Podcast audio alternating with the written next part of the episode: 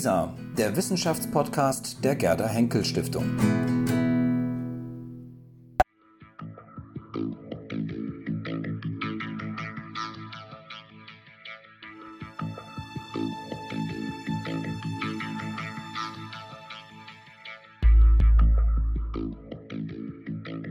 Ja, ich heiße Sie ganz, ganz herzlich willkommen bei uns hier im Haus der Gerda Henkel Stiftung, Frau Professor Gabriele Krone-Schmalz. Sie sind heute zu uns gekommen, um mit uns über Ihr Buch zu sprechen. Das Buch heißt Russland verstehen, ist Anfang des Jahres erschienen ja. im Beck Verlag. Und ähm, ich habe mich erkundigt, es ist inzwischen in der zwölften Auflage erschienen. Genau. Ähm, das ist eine stolze Zahl. Ja. Da sind ja auch nur die Bücher drin, auch die elektronischen Medien, die ja auch möglicherweise noch mit drin sind. Hörbuch gibt es jetzt auch. Hörbuch gibt es auch. Ähm, wie erklären Sie sich das große Interesse? Äh, zunächst mal bin ich richtig froh, dass das so ist, äh, weil es ja eine Grundlage ist, um überhaupt zu entscheiden als Bürger, äh, dass man Bescheid weiß.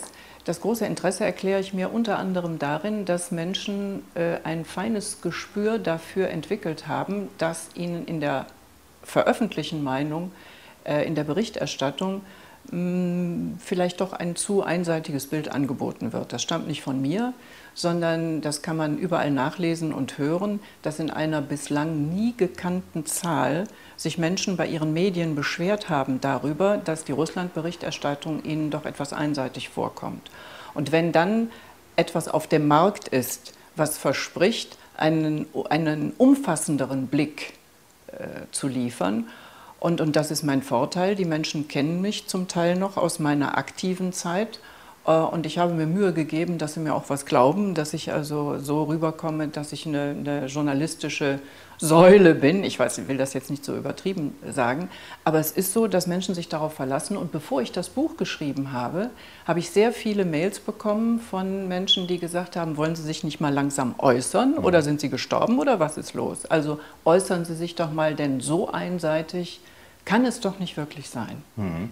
Das heißt, der ähm die Ursache, das Buch zu schreiben, war das vor allem Ihr Unbehagen an der Berichterstattung oder war das auch ganz stark sozusagen aus den Reaktionen gespeist, die Sie erhalten haben, dass Sie sich auch in der Pflicht gefühlt haben, etwas zu tun? Also in erster Linie war es mein Unbehagen, weil ich denke, wenn man bestimmte Dinge meint, begriffen zu haben, dann hat man auch so eine Art Bringschuld an die Gesellschaft, in der man die Gelegenheit hatte, das alles lernen zu dürfen. Das ist das eine. Da fühlte ich mich in der Tat verpflichtet und dann unterstützt dadurch, dass halt immer mehr gefragt haben danach. Also jetzt fassen Sie doch mal irgendwas zusammen oder was halten Sie denn davon oder wie sieht denn das wirklich aus? Schwierig.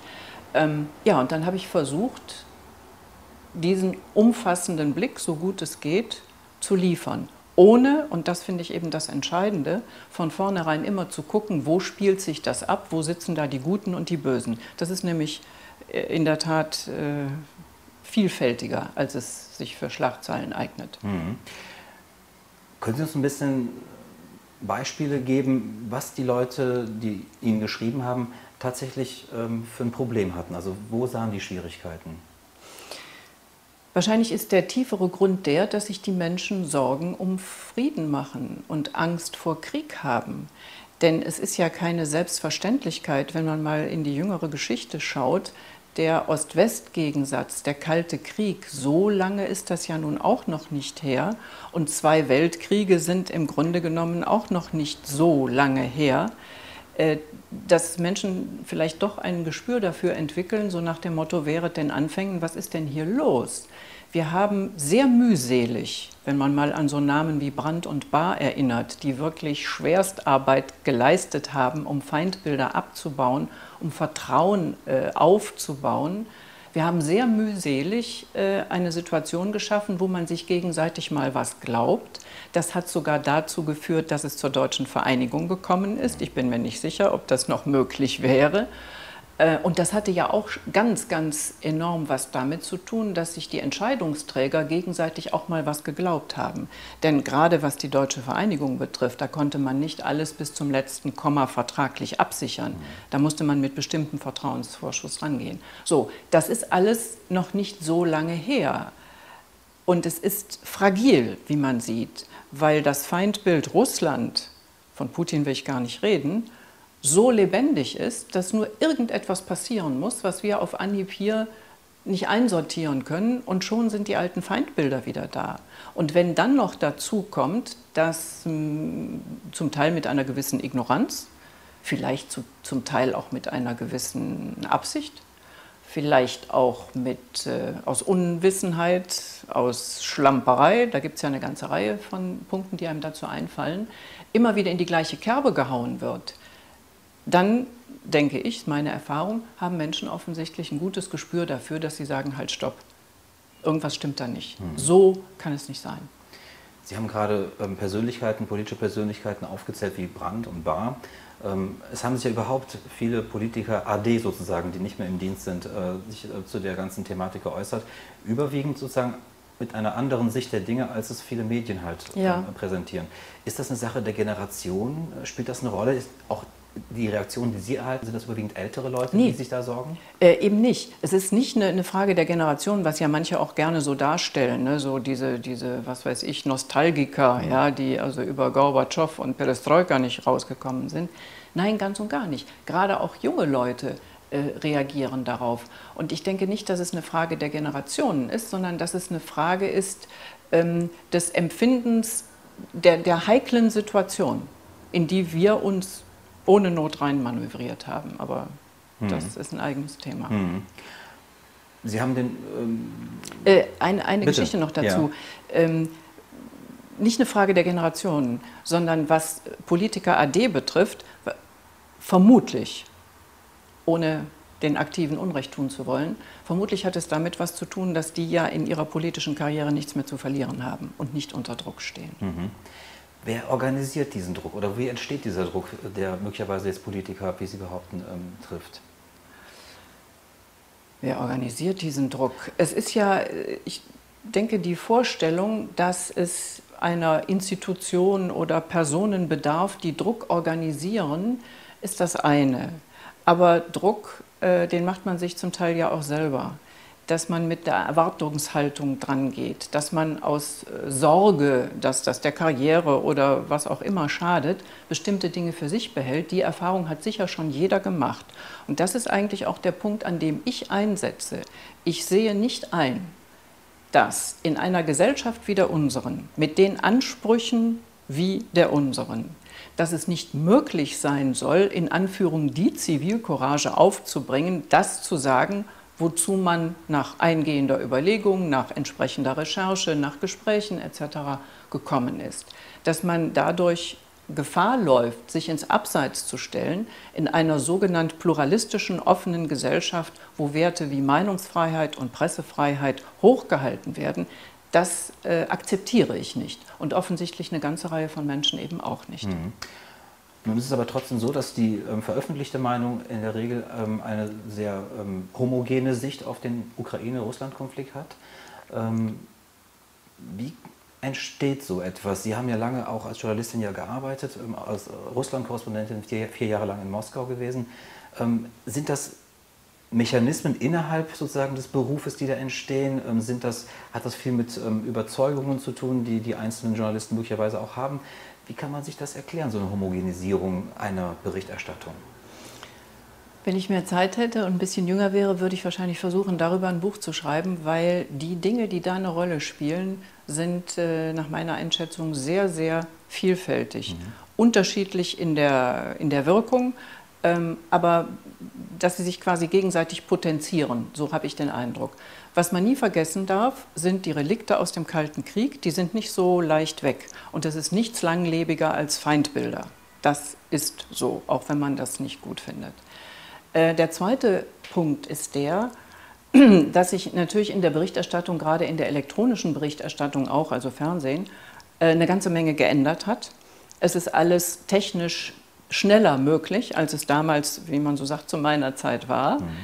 Ähm, was auf der einen Seite mit Blick auf Aktualität ein Vorteil ist, aber mit Blick auf äh, Recherchemöglichkeit, mit Blick auf nochmal Nachdenken, mit Blick darauf auch nochmal mit unterschiedlichen Menschen darüber zu reden, sich auszutauschen und dann erst einzuordnen, ist es natürlich ein, ein ganz entscheidender Nachteil. Äh, dadurch entsteht übrigens auch Druck auf die Kollegen. Mhm. Ja, also mach mal hinne, ne, sonst ist der Nächste da. Äh, dann was damit zu tun hat, es muss ja alles nicht nur schneller gehen, sondern es muss alles auch noch preiswerter werden und äh, darf eigentlich nichts kosten. Und qualitativ gute Information hat ihren Preis, weil man nicht jede, jede Minute, die man im Dienst ist, mit Schreiben oder Drehen umsetzen kann, sondern man muss ja auch mal was reinkriegen. Hm, das führt ja unter anderem dazu, das kann man ja überall feststellen, zum sogenannten Medien-, also Zeitungssterben. Das heißt, dass die Medienvielfalt im Grunde auch angekratzt wird. Und zur Pressefreiheit gehört nach meinem Eindruck nicht nur, dass man das freie Wort nutzen darf, dass man Meinungsvielfalt zeigt, sondern dazu gehört auch die, die, die Vielfalt in der Medienlandschaft. Und die wird in der Tat sehr angeknackst. Was dann dazu kommt, dass sich aus geschilderten Gründen, also kein Geld, äh, keine Zeit, dass man sich an Leitmedien orientiert. Das sind dann ein paar. Und dass dann es in der Tat eben so läuft, dass man sagt, naja, die haben das schon rausgepustet, wird schon stimmen. Und dann machen wir das. Verstehen Sie, ich will überhaupt nicht irgendwelchen Kollegen an den Karren fahren, darum geht es gar nicht, sondern ich möchte auch eine Diskussion anstoßen über Journalismus, über Definition von Journalismus. Was muss der leisten? Unbedingt in einem System wie dem unseren. Das ist immer der entscheidende Punkt. Und da kommen ein paar Dinge zusammen, die für meine Begriffe wirklich schleifen gelassen wurden. Mhm. Sie sagen, in einem System wie dem unseren, was macht denn unser System aus? Also was sind die Rahmenbedingungen für einen Journalismus? Wie würden Sie die definieren? Naja, ich meine, ein demokratisches System äh, sollte einem Journalisten die Freiheit geben, überall zu recherchieren, wo er das möchte, also in den entsprechenden, klar, äh, einleuchtenden Grenzen. Mhm. Äh, und auch das also die Schlüsse, zu denen ein Journalist dann kommt, wenn er Dinge im Zusammenhang darstellt, immer schön getrennt, ne? Berichterstattung und Kommentierung, äh, die auch publizieren zu können, ohne davon Nachteile zu haben. Und dass eine Gesellschaft unbedingt dafür sorgen muss, dass eben diese Vielfalt gewährleistet ist und dass nicht Folgendes passiert, dass man so einen gewissen Mainstream akzeptiert, und alles, was nicht in diesen Mainstream passt, von vornherein dadurch nicht nur marginalisiert, äh, sondern im Grunde genommen ja wie soll man sagen, diskreditiert, mhm. dass man sowas wie Extremismus in die eine oder in die andere Richtung damit in Verbindung bringt oder irgendwelche Verbohrtheit oder ganz schlimm Verschwörungstheorien, irgendwie solche Dinge.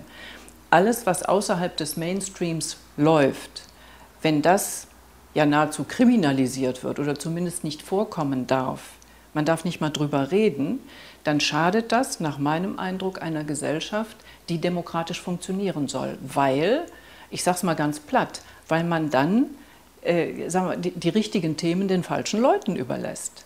Mhm. Was ist so schlimm daran, Ängste von Menschen auf den Tisch zu legen, darüber zu diskutieren in aller Offenheit um genau das zu verhindern, was ja teilweise passiert, dass dann Rattenfänger kommen, die sagen, ja, das liegt, weiß ich nicht, an den Ausländern oder an ich weiß nicht was. Das finde ich ist eine Verpflichtung unseres Systems, wenn wir unseren Ansprüchen gerecht werden wollen. Mhm. Nun kann ich mir vorstellen, dass wahrscheinlich Redakteure, Chefredakteure in einzelnen Stuben oder in Sendern wahrscheinlich diesen Anspruch auch an sich ja. haben. Ähm, warum geht das dann so auseinander, wie Sie das beobachten? ähm, da tue ich mich jetzt sehr schwer, weil es in der Tat auch so ist, dass diejenigen, die mitten im Geschäft stehen, äh, jedenfalls zum Teil genau über die Dinge klagen, die ich öffentlich mache. Mhm. Und ich vertraue einfach darauf, äh, dass es ein bisschen was hilft, wenn man sich austauscht, wenn man sich gegenseitig den Rücken stärkt, wenn man auch, und das finde ich ganz wichtig, Öffentlichkeit mobilisiert weil eben veröffentlichte und öffentliche Meinungen so auseinanderdriften. Öffentlichkeit mobilisiert. Das Problem dabei ist nur, ähm, jetzt Stichwort Pegida oder sowas, ja, das Hilfe möchte ich auch nicht. Ich würde mir wünschen, äh, dass es seriöse Veranstalter gibt, die man, weiß ich nicht, bei der Kirche findet oder bei der Gewerkschaft oder Sie verstehen aber, was ich mhm. meine, ja? Also eine solide Institution, die dann als Sammelbecken fungiert für Menschen, die sich Sorgen machen, die interessiert sind an diesem System. Denn das kommt ja noch hinzu. Was erzählen Sie denn den vielen Nichtwählern, und es gibt ja immer, immer mehr, wie wollen Sie die denn davon überzeugen, sich für dieses System einzusetzen, wenn Sie sagen, ihr macht im Grunde genommen doch auch nur das, was andere Systeme machen, die ihr aber verurteilt aus ideologischen hm. Gründen? Hm. Jetzt plädieren Sie dafür, dass man eine offene Debatte auch möglicherweise unter Journalisten und Journalistinnen ja. führt über das eigene Metier, über ja. die eigene Aufgabe. Ja. Ähm, jetzt ist es aber so, Sie sind an die Öffentlichkeit gegangen, haben ähm, ein Buch geschrieben, in dem auch ganz stark sozusagen die Medien auch untersucht werden und analysiert werden. Ähm, von Ihren Kolleginnen und Kollegen bekommen Sie dafür eher weniger Lob, sondern eher Kritik. Also unter anderem wurde geschrieben, ähm, was hatte ich gelesen, ähm, dass es eine Apologie sei, die Sie geschrieben hätten ähm, und das waren jetzt nicht einfach nur irgendwelche kleineren Medien, das waren eigentlich auch die Hauptmedien, ja, ja, die so genauso mhm. geurteilt haben. Ähm, ist es eigentlich unmöglich, unter Journalisten öffentlich eine Diskussion über Journalismus zu führen? Gute Frage. Man müsste es versuchen, öfter auszuprobieren. Ich meine, mir ist klar, also in den sogenannten Leitmedien ist äh, die Rezension dieses Buches äh, vorsichtig ausgedrückt gemischt ausgefallen. Es gab mhm. auch gute. Mhm. Tagesspiegel hat, glaube ich, eine gute Reaktion ja, beispielsweise. Die Süddeutsche Zeitung ja. auch. Mhm. So. Aber die waren also sehr gemischt, was ja in Ordnung ist. Mhm. Was ja um Gottes Willen in Ordnung ist. Was ja auch so sein soll, glaube ich, was, was Vielfalt ja, angeht. Eben, oder? was so mhm. sein soll. Und was, äh, was ich auch ganz wichtig finde, ähm, ich will ja nicht jetzt äh, hier irgendwie gelobt werden dafür, was ich mache oder ja, das ist alles so. Mhm. Ich möchte eine, eine belastbare Diskussionsgrundlage liefern, die nicht von vornherein ideologisch oder sonst wie vorbelastet ist, die nicht von vornherein in Plus und Minus unterscheidet, sondern einfach ja, eine Grundlage liefern. Und darüber kann man dann streiten. Und zwar wirklich im besten Sinne streiten, denn Streitkultur ist ja auch ein Element einer funktionierenden Demokratie oder sollte es zumindest sein. Streiten, aber nicht mit dem Holzhammer gegenseitig äh, versuchen, einen wegzudrücken. Mhm. Das mhm finde ich äh, unpassend. Vor allen Dingen auch vor dem Hintergrund, dass es ja nicht um irgendein Thema geht, sondern es ja wirklich, hängt ja wirklich eine ganze Menge dran. Mhm. Wir kommen nochmal zum Thema gleich. Bevor wir dazu kommen, heißt das mit anderen Worten, dass Sie sozusagen ähm, hinter vorgehaltener Hand eben nicht öffentlich ganz andere Reaktionen auch von Ihren Kolleginnen und Kollegen erfahren, ja. als sozusagen öffentlich? Ja, mhm. das heißt es. Mhm. Das ist etwas, was mich auch immer wieder äh, ja, erschüttert ist vielleicht sogar gar nicht der falsche Begriff.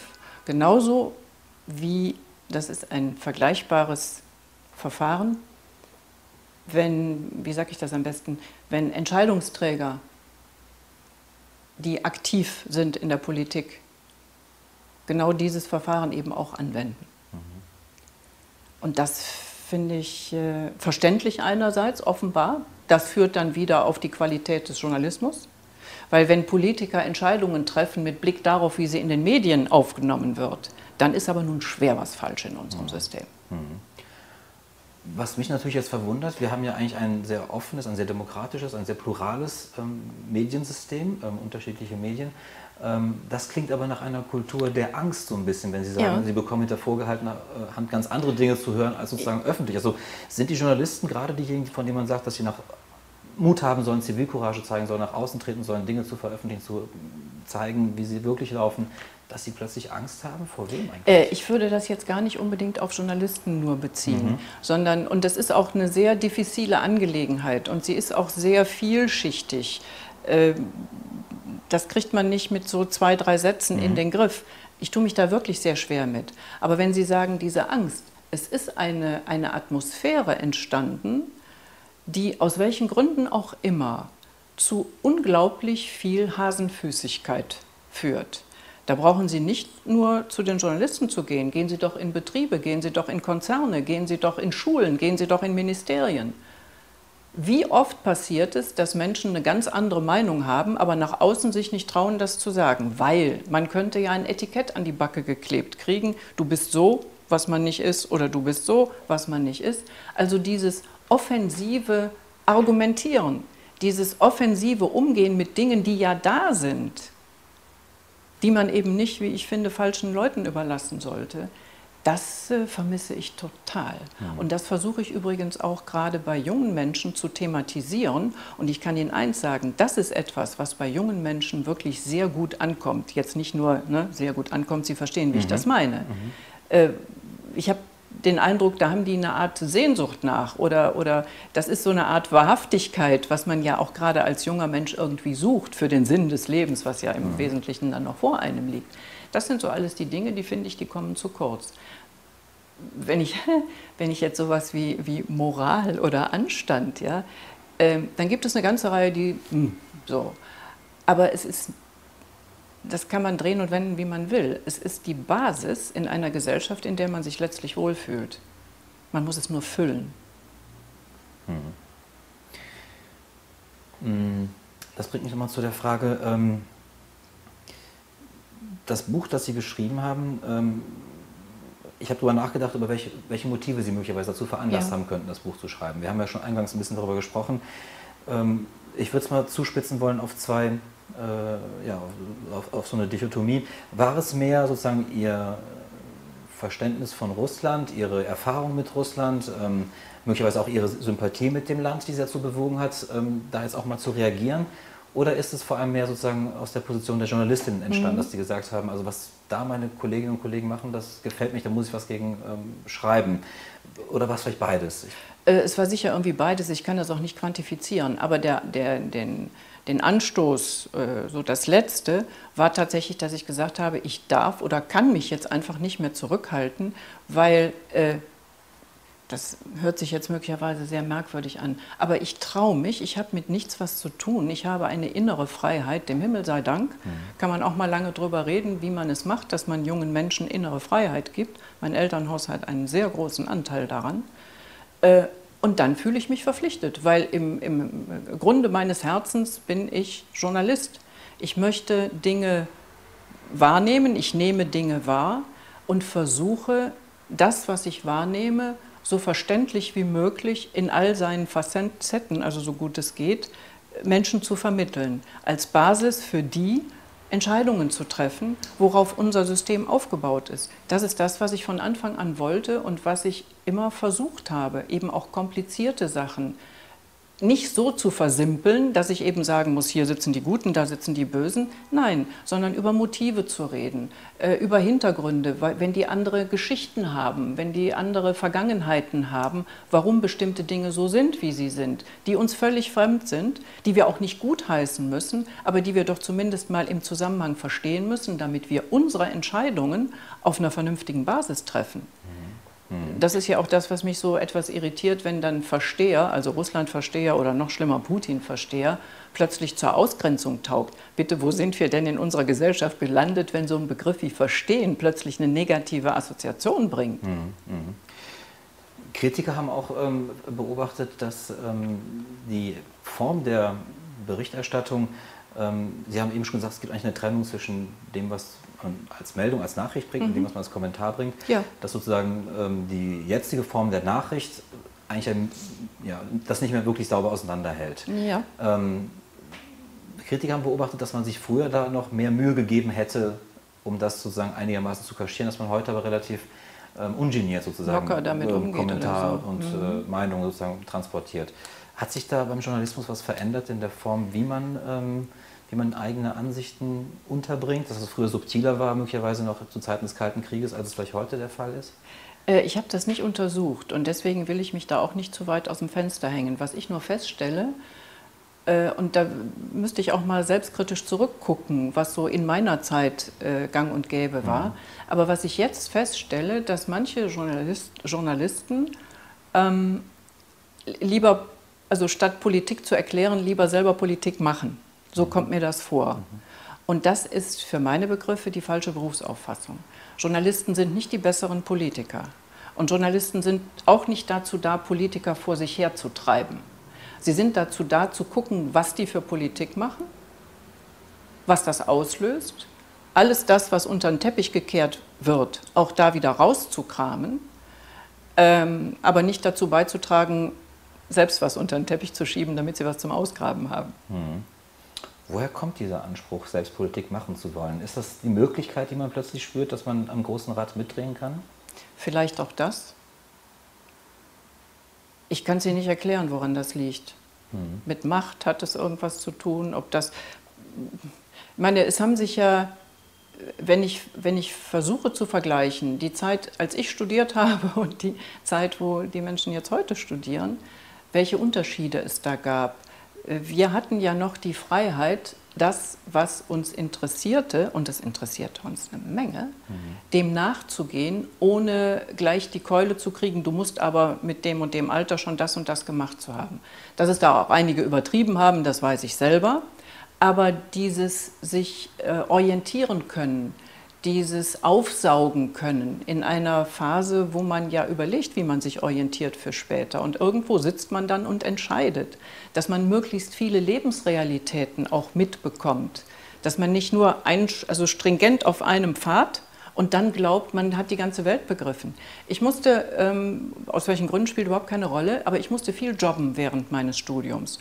Und das war nicht angenehm und auch nicht einfach. Und ich habe die beneidet, die was anderes machen konnten, weil die Eltern äh, die Kohle hatten. So. Aber ich will Ihnen eins sagen, im Rückblick war das nicht schlecht. Weil die Lebensrealitäten, die ich dadurch kennengelernt habe, die wären mir ja später völlig verschlossen geblieben. Dann sind Sie 87 nach Moskau gekommen ja. als Korrespondentin. Ähm, was hat Sie dorthin verschlagen und mit welcher Kompetenz sind Sie eben auch gerade, das war damals noch die Sowjetunion, ähm, nach Moskau gegangen? Ähm, musste man da etwas Besonderes mitbringen? Trifft das heute auch so zu, dass man, wenn man in ein anderes Land, beispielsweise jetzt auch als Russland-Korrespondent arbeitet, dass man da gewisse Qualifikationen haben muss? Ähm, das äh, kann ich nicht mit, mit, mit Ja oder Nein oder erstens, zweitens, drittens beantworten. Bei mir war es so, dass ich eines Tages einfach gefragt wurde, ob ich mir vorstellen könnte, in Moskau Korrespondentin zu sein, was damals eben sehr außergewöhnlich war. Frauen an so einem wichtigen Platz, die gab es nicht. Mhm. Ne, politische Berichterstattung war Männersache. Es hat ja noch Zeiten gegeben, wo Frauen bei Tagesthemen keine Beiträge machen durften. Das glaubt man nicht, ne? ja. ja ist aber so. Ähm, und dann war man im Haus sehr begeistert, als dann auch klar war, dass ich schon eine gewisse Grundkenntnis von der russischen Sprache hatte und so. Und ich habe ja eben osteuropäische Geschichte studiert, auch ein paar Semester Slavistik. Das war aber sicher keine Voraussetzung. Muss es auch nicht sein. Ich denke, was wesentlich, also wenn ich es zu tun hätte, was wesentlich ist, wenn man Menschen in fremde Länder schickt, damit sie uns hier erzählen, wie es da ist, dass sich diejenigen, die dahin geschickt werden, dass die sich dafür interessieren dass sie da gerne hingehen, dass sie sich im Grunde genommen reißen, dahin zu gehen und nicht, oh Gott, jetzt muss ich hier vier Jahre absitzen. Das gibt es nämlich auch. Mhm. Das finde ich eine ganz wesentliche Voraussetzung.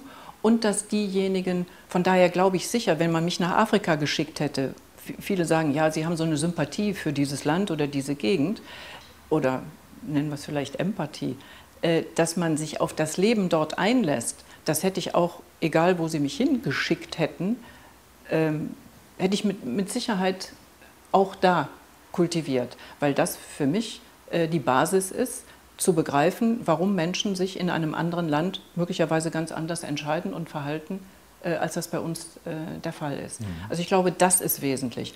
Was natürlich äh, kein Nachteil ist, wenn man dann auch die Sprache spricht. Und äh, da hatte ich eben den Vorteil, dass ich aus lauter Interesse schon als Jugendliche mal Russisch gelernt habe. Mhm völlig, äh, einfach weil mich die Sprache interessiert hat.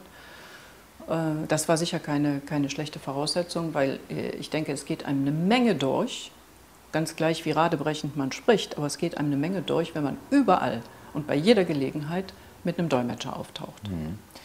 Muss man dann ähm, diese Erfahrung gemacht haben, die Sie gemacht haben mit Russland, um sozusagen den Russland-Ukraine-Konflikt, den Sie auch analysiert haben, so zu verstehen, wie Sie ihn verstehen?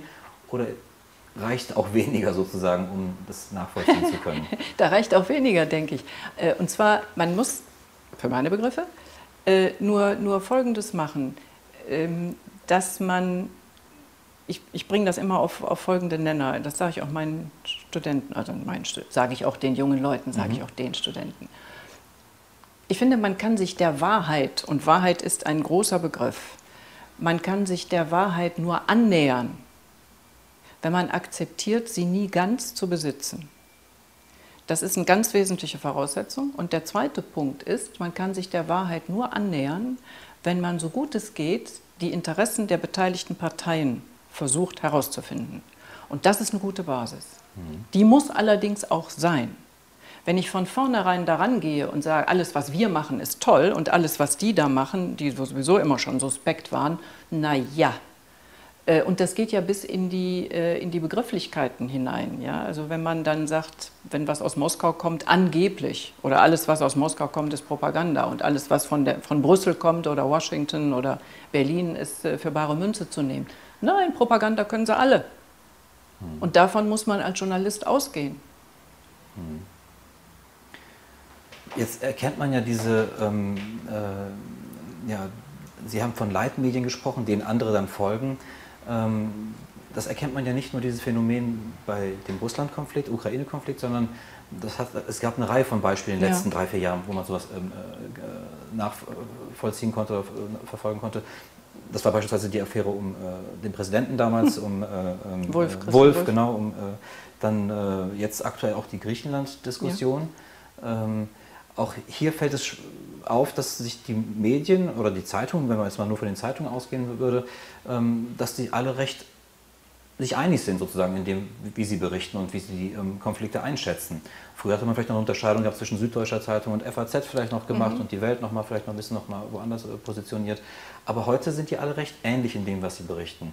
Mhm. Ähm, offenbar hat es nichts mit Russland zu tun, sondern nee. ist wahrscheinlich ein Gesamtphänomen. Äh, genau, nur es wirkt sich halt auf unterschiedlichen Gebieten unterschiedlich dramatisch aus. Wobei ich glaube, dass es sich mit Blick auf Griechenland auch dramatisch auswirkt. Und wenn man es ein bisschen runterhängt, es wirkt sich natürlich auch dramatisch aus für einzelne Menschen, wenn man nochmal die Geschichte des äh, Ex-Bundespräsidenten Wulff nimmt. Äh, bei allem, was man kritisieren kann, aber was da abgelaufen ist, hat, glaube ich, in unserer Medienlandschaft eigentlich nichts zu suchen. Ähm, man sollte möglicherweise auch intensiver darüber nachdenken, äh, über Mechanismen der Skandalisierung. Darüber hat ja auch jemand mal ein Buch geschrieben, mhm. äh, was, sage ich wieder, in unserem System eigentlich nichts zu suchen hat. Wir müssten das anders aufgreifen, was zu kritisieren ist, ohne gleich Hetzjagden zu veranstalten weil das ist eben nicht anständig. Und das mhm. hat auch nichts mit kritischem Journalismus zu tun. Und das hat auch nichts mit kritischem Journalismus zu tun, wenn man diejenigen, die schon, die schon am Boden liegen, wenn man die nochmal kritisch hinterfragt. Diejenigen, die da oben sind, die muss man kritisch hinterfragen. Und zwar genauso in Anführung brutal wie die, die man eigentlich schon erledigt hat. Sie verstehen, was ich meine. Das führt mich nämlich zu der Frage, die mich auch sehr interessiert. Ähm, ich habe Journalismus immer auch als ein, ähm, ja, als ein Kontroll, ja. als ein, ja, eine Gewalt, eine Kontrollgewalt sozusagen verstanden, ja. die sozusagen auch den Mächtigen, den Regierenden auf die Finger schaut und da eher sozusagen einen Hang zur Kritik hat als eher zur Affirmation. Heute hat man das Gefühl, dass man eigentlich sich, ähm, dass man sich gegenseitig darin überbieten möchte, wie positiv man sozusagen die regierende ähm, Politik halt findet. Ähm, ist, ist das, hat sich das gewandelt von dem Kritiker zum ja fast zum Regierungssprecher. Ist das übertrieben, das so zu behaupten? Also so weit würde ich mich nicht aus dem Fenster hängen, aber es hat in anderen Zeiten ein größeres Kritikpotenzial gegeben, was sicher auch übertrieben war, wenn ich so an manche Dinge in den 60ern denke, 70er noch. Ähm, was aber grundsätzlich nicht verloren gehen sollte oder darf, wenn Journalismus eben auch verstanden wird als Kontrollinstanz. Mhm nicht umsonst haben ja Journalisten das Recht, fast überall mit ein paar Ausnahmen, Informationen einzufordern. Ja, sie, sie, sie dürfen da und da und da überall reingucken.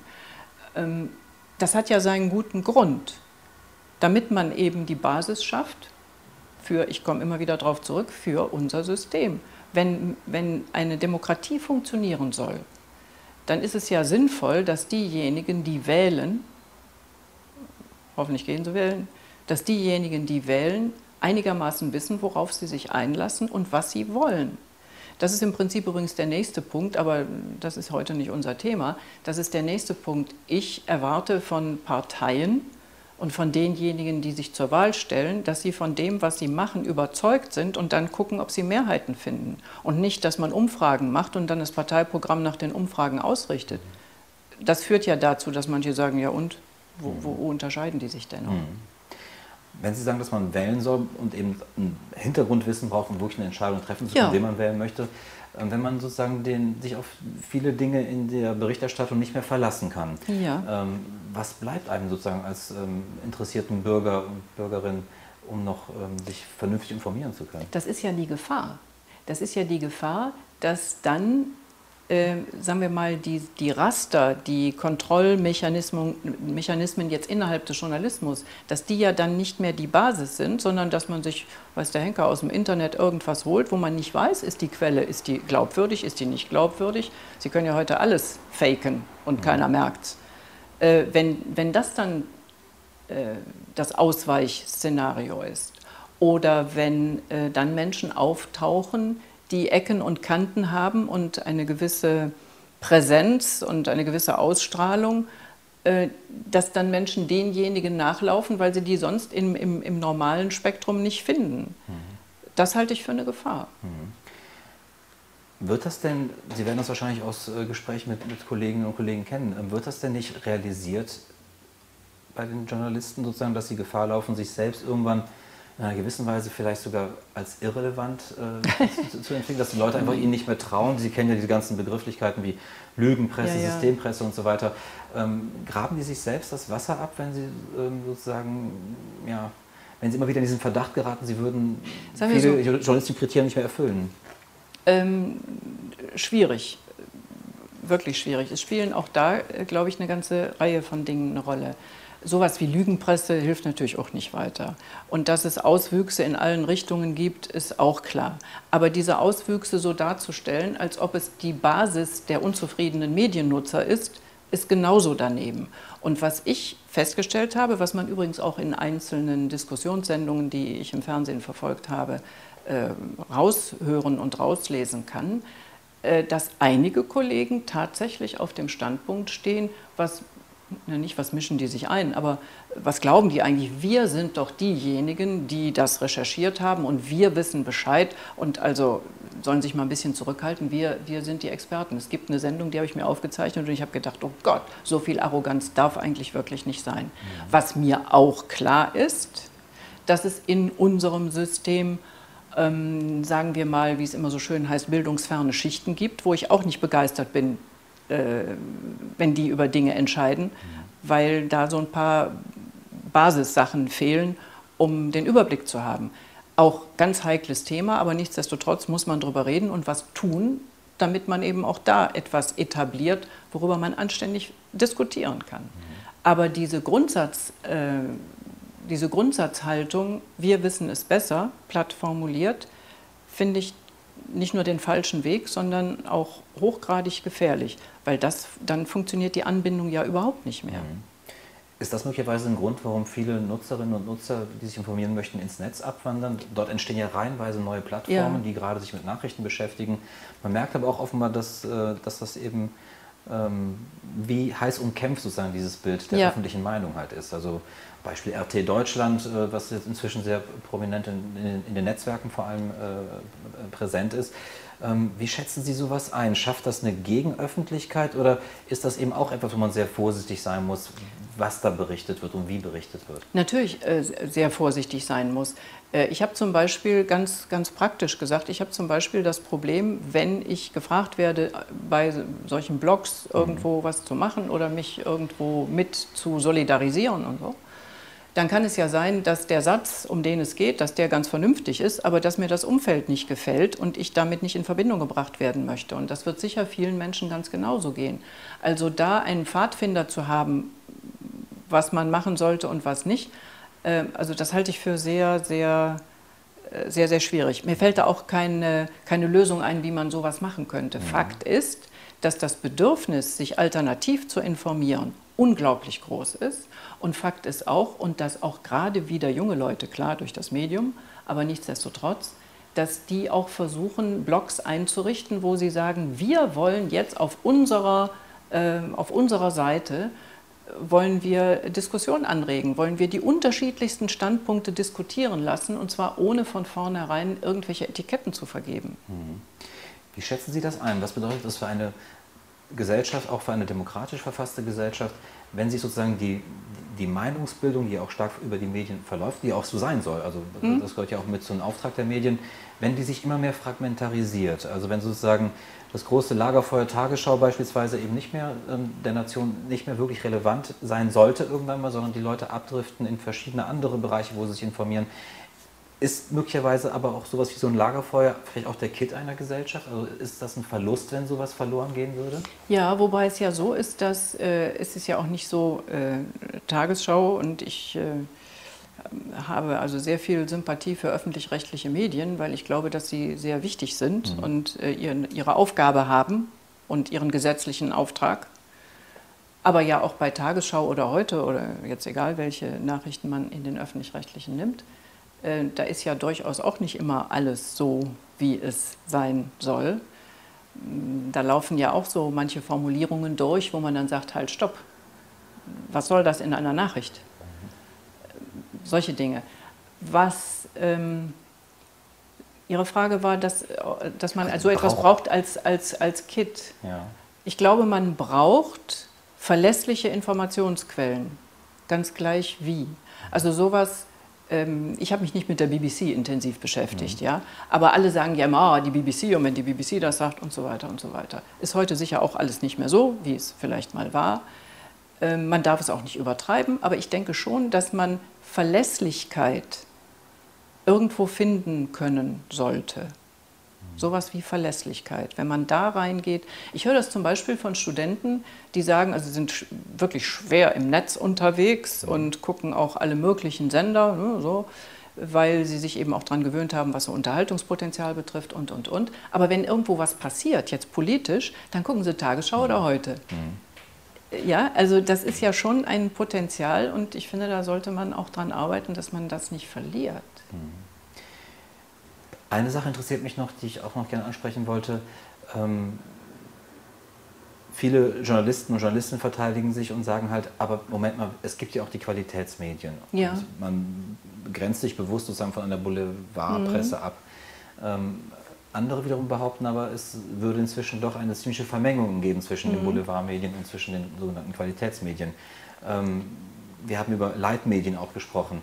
Ähm, gibt es da auch eine neue Entwicklung? Sehen Sie da, ähm, wer hat sozusagen die, also wer, wer, ist da im Vorteil? Wer gibt den Ton an? Sind es eher inzwischen die Boulevardmedien ähm, äh, oder ist es nach wie vor der Qualitätsjournalismus, der da eigentlich doch nach wie vor ja, die Meinungsbildung bestimmt?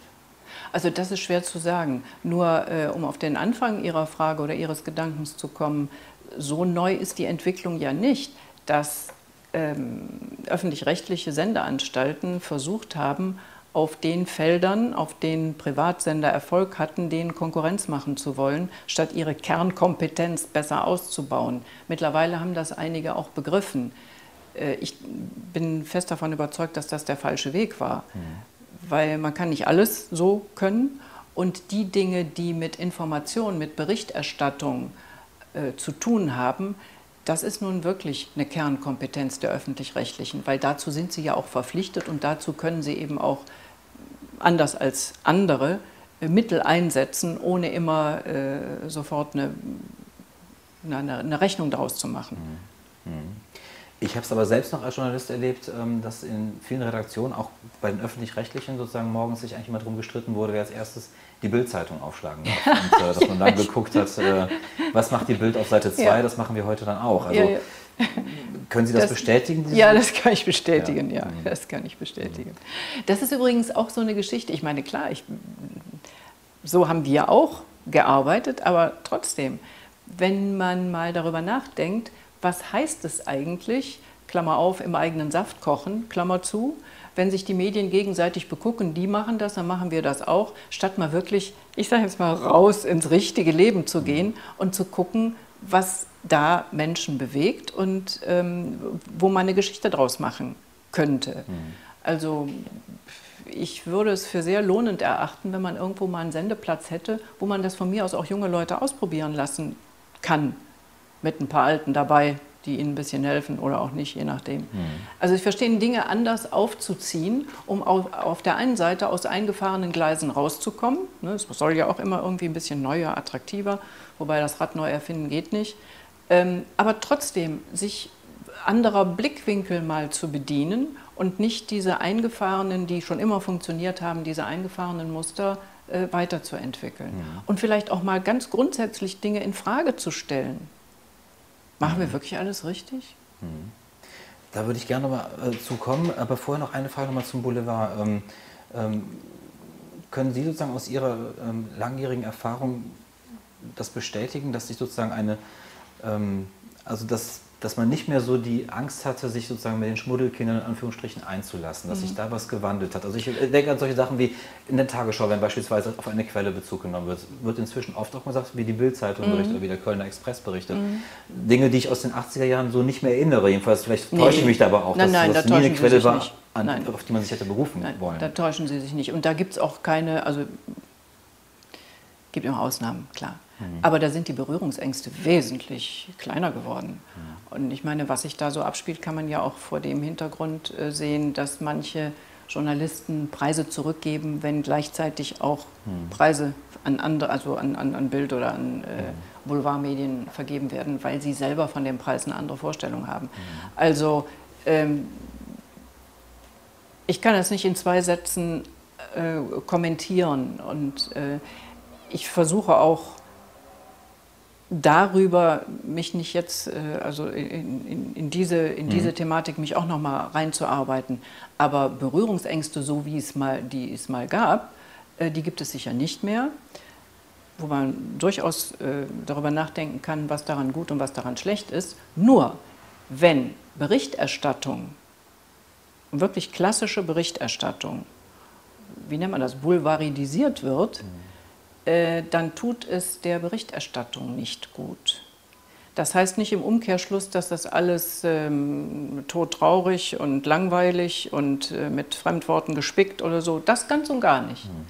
Aber nicht darauf schielend, was es für einen Effekt erzielt oder darauf schielend, äh, mit welchen Bildern man die beste Wirkung äh, erzielt. Oder, und was ganz fatal ist, und das lässt sich wirklich nachweisen, wenn man in der Fernsehberichterstattung die Nachrichten nicht mehr danach gewichtet, was Nachricht ist. Da kann man ja lange darüber diskutieren, warum das eine Nachricht ist und wichtig ist, sondern danach gewichtet wird, wo die attraktivsten Bilder sind. Was ja gerade auch mit Blick auf Russland, aber auf ganz viele andere Dinge auch dazu führt, dass Vorgänge, Vorkommnisse eine Bedeutung bekommen, die ihnen gar nicht zusteht, aber wir haben attraktive Bilder und Sachen, die so wichtig wären, nicht berichtet werden im Fernsehen. Und das ist nun mal das Massenmedium, weil, ja, wie willst du das bebildern? Das ist ganz fatal.